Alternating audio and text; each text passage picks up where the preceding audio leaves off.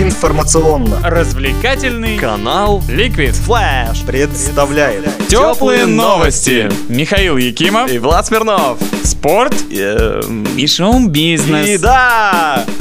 В минувшую субботу Милан и Верона дали старт чемпионату Италии. Новый сезон на Апеннинах начался последним из пяти сильнейших национальных первенств Старого Света. Верона вернулась в элитный дивизион спустя 11 лет, но задержаться здесь клуб намерен всерьез и надолго, о чем свидетельствует хотя бы покупка форварда Луки Тони. И вот, в первом туре им противостоял традиционный фаворит первенства Милан. Как положено фавориту, Рассанери открыли счет уже на 14 минуте. Но Тони доказал, что его купили не зря. На 30-й минуте сравняв счет, а на 53-й подтвердил это утверждение, забив, как оказалось, победный мяч для своего клуба. Милан начал сезон с поражения. Пока рано делать выводы, но Аллегри не помешал бы подумать о некоторых изменениях в игре. А может руководству Милана стоит подумать о какой-нибудь замене Аллегри. Закончится первый тур чемпионата Италии сегодня во Флоренции, игрой между Фьорентиной и Катанией. тепло и хорошо.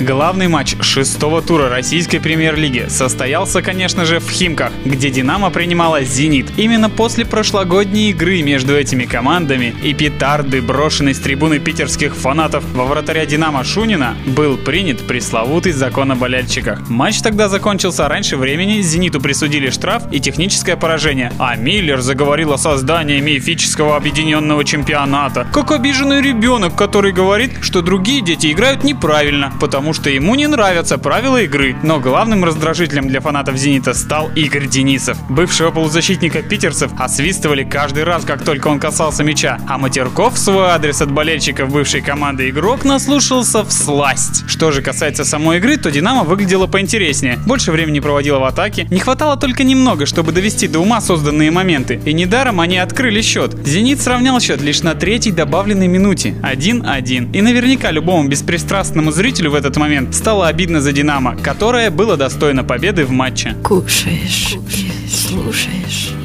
24 сентября в субботу Ледовый дворец спорта «Сибирь», что находится на улице Богдана Хмельницкого в Новосибирске, открыл двери для всех болельщиков хоккейного клуба «Сибирь», потому что в этот день проходил традиционный праздник – День болельщика. Организаторы включили в программу дня конкурсы для всех пришедших, автограф-сессию с хоккеистами и, конечно, любимую всеми болельщиками часть праздника – мастер-шоу в исполнении игроков Сибири. А главной звездой праздника стал Дмитрий Моня, который исполнил фантастический по красоте булит. Он подхватил шайбу клюшкой и резко развернувшись перед вратарем, зашвырнул ее точно в девятку. Праздник удался. Игроки и болельщики пообщались и зарядились положительными эмоциями перед новым сезоном, до старта которого осталось чуть больше недели. Редакция теплых новостей желает всем болельщикам и командам ценить и уважать друг друга. Готовьтесь к новому сезону. Спорт, результаты, результаты, деньги, деньги, бизнес, бизнес, шоу.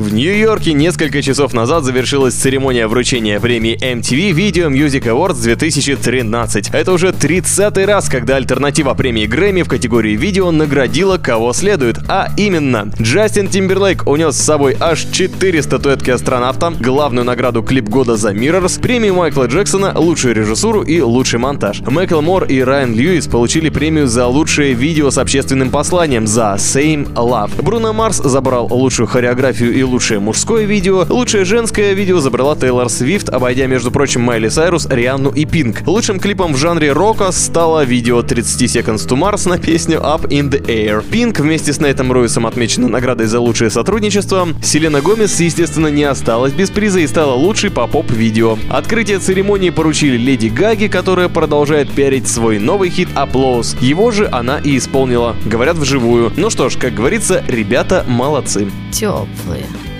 кофе и котята. Никита Михалков, окинув печальным взором новинки отечественного кино, заявил, что на премию «Оскар» от России должна поехать анимационная картина Данелии «Ку Хинзадза», которая является современным переложением оригинального фильма, вышедшего почти 25 лет назад. Создатели утверждают, что несмотря на сохраненные в мультфильме реалии планеты Плюк, он вполне современен. Кстати, идея создания именно рисованного продолжения появилась у Данелия после того, как он окончательно отчаялся найти актеров на замену Леонову и Яковлеву. Неудивительно. Решение, будет ли в итоге Кукин Задза представлять Россию, примет Оскаровский комитет под председательством Владимира Меньшова. Согревающие, теплые.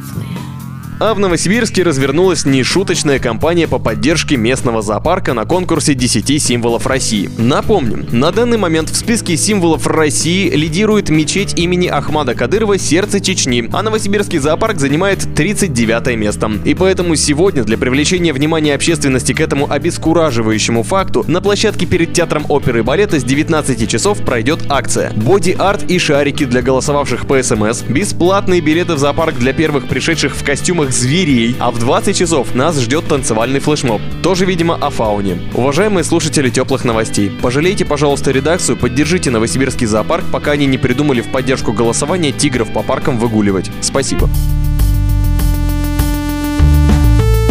Теплые новости. Такие же теплые, как кофе и котята.